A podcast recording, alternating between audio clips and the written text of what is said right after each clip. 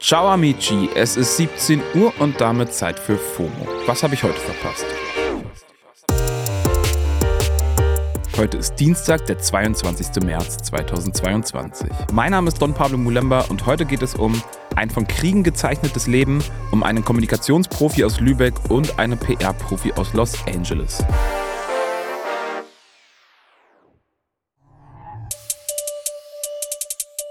Gestern ist eine ziemlich tragische News durch all meine Timelines gegangen. Der Holocaust-Überlebende Boris Romanchenko wurde letzten Freitag im Alter von 96 Jahren bei einem Bombenangriff auf Kharkiv getötet. Romanchenko hat während der NS-Herrschaft mehrere Konzentrationslager überlebt und auch bis zu seinem Tod hat er sich antifaschistisch engagiert. In den Socials haben viele Menschen ihre Trauer und Beileid zu Romanchenkos Tod geteilt. Auch im Deutschen Bundestag hat es heute eine Schweigeminute für ihn gegeben. Der Autor Imran Ataya hat, wie ich finde, die treffendsten Worte gefunden. Er schreibt auf Twitter, ein solches Verbrechen, es gibt keine Worte dafür, diesen Tod von Boris Romanchenko nur annähernd zu beschreiben. Kein Adjektiv, kein Nichts. Aber wir müssen genau das tun, dieses Verbrechen in Worte fassen. Der Autor Max Scholleck hat die News gestern auch via Twitter geteilt und dazu einen Spendenaufruf. Den verlinken wir euch in den Show Notes. Ruhe in Frieden, Boris Romanchenko. Kein Vergessen. Der russische Angriffskrieg auf die Ukraine hat weitreichende globale Folgen, gesellschaftlich, wirtschaftlich und politisch. Unter anderem geht deshalb gerade auch ein Gesicht und Name überall durch meine Timelines. Und zwar von Wirtschafts- und Klimaschutzminister Robert Habeck. Der ist gerade in Katar, um einen Gasdeal abzuschließen. Grund dafür, Deutschland hat bislang den größten Teil seines Energiebedarfs durch russisches Gas gedeckt und damit soll nun bald Schluss sein. Und die Gründe dafür erklärt Habeck noch einmal sehr ausführlich in einem Video. Ich bin jetzt hier in Doha am zweiten Tag einer Reise, die irgendwie total merkwürdig ist. In der Ukraine sterben die Menschen und hier seht ihr ja, wie die Skyline ist. Aber es ist die Ukraine-Krise, die mich hierher gebracht hat. Das war nur ein kurzer Ausschnitt daraus. Das Video wurde auf den Socials vom Bundesministerium für Wirtschaft und Klimaschutz und von Habeck selbst geteilt. Und darauf haben sehr viele Menschen reagiert.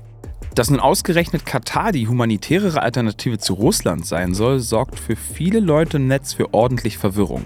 Stichwort Menschenrechte oder Arbeitsbedingungen bei der Fußball-WM 2022 in Katar. Anyway, was die meisten auf Twitter besonders bemerkenswert finden, ist die Art und Weise, wie Robert Habeck kommuniziert. Dazu gehört auch die Journalistin und Autorin Jasmin Mbarek. Was genau sie daran beeindruckend findet, habe ich sie einfach mal gefragt. Jasmin, verrat uns doch bitte, was ist so besonders an Habecks Kommunikation?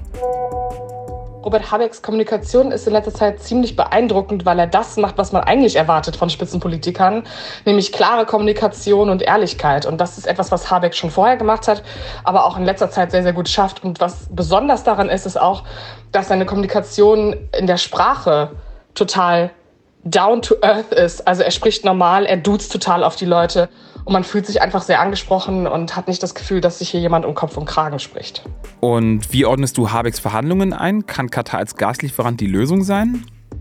Ich glaube, dass Habecks Verhandlungen mit Katar prinzipiell etwas sind, was er ja auch selber realpolitisch formuliert, etwas, das gerade eine Option sein muss ähm, und nicht unbedingt was Langfristiges sein wird. Ich glaube, das hat damit zu tun, wie sich weiterhin mit Blick auf den Krieg und die Versorgungslage ähm, die Dinge entwickeln. Und ich glaube, auch das wird Habeck wieder sehr, sehr klar kommunizieren. Danke dir, Jasmin. Richtiger Kommunikationsprofi, unser Vizekanzler. Apropos Kommunikationsprofi, beziehungsweise in dem Fall wohl eher PR-Profi, weil was anderes als PR kann dit nicht sein. Kylie Jenner hat in ihrer Insta-Story verkündet, dass sie ihren fast zwei Monate alten Sohn umbenannt hat und Netz hat sich daraufhin natürlich komplett raufgestürzt. Kylies zweites Baby zusammen mit Travis Scott ist ja Anfang Februar zur Welt gekommen und wurde Wolf Webster genannt. Der Name gefällt den beiden Eltern jetzt anscheinend nicht mehr so. Kylie schreibt in ihrer Story, FYI, our son's name isn't Wolf anymore. Zweimal verschwitztes Lachen-Emoji.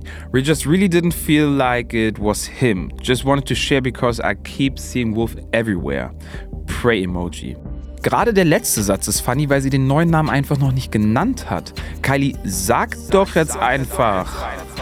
Naja, vielleicht möchte sie auch einfach, dass darüber gesprochen wird. Da sage ich mal, ist ihr gelungen, denn das Internet stürzt sich förmlich drauf. Das ist nämlich gerade voll mit dem Namen Wolf, weil Kylie und Travis erst kurz vorher ein YouTube-Video veröffentlicht haben, in dem es um die Schwangerschaft geht. Also vom ersten Schwangerschaftstest bis hin zur Geburt. Und auch das hat sie kurz vor der Verkündung der Namensänderung in ihrer Insta-Story geteilt. Boom! Das Video heißt To Our Son und hat schon über 11 Millionen Views und es kommen natürlich ständig welche hinzu. Kylie ist in Deutschland aktuell sogar auf Platz 1 der Google-Suchtrends und wisst ihr, wonach das alles riecht? Genau, nach Promo.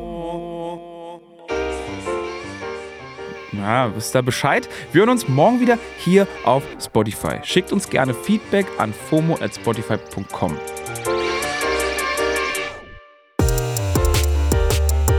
FOMO ist eine Produktion von Spotify Studios in Zusammenarbeit mit ACB Stories. Macht euch einen sonnigen und lasst euch nicht ärgern.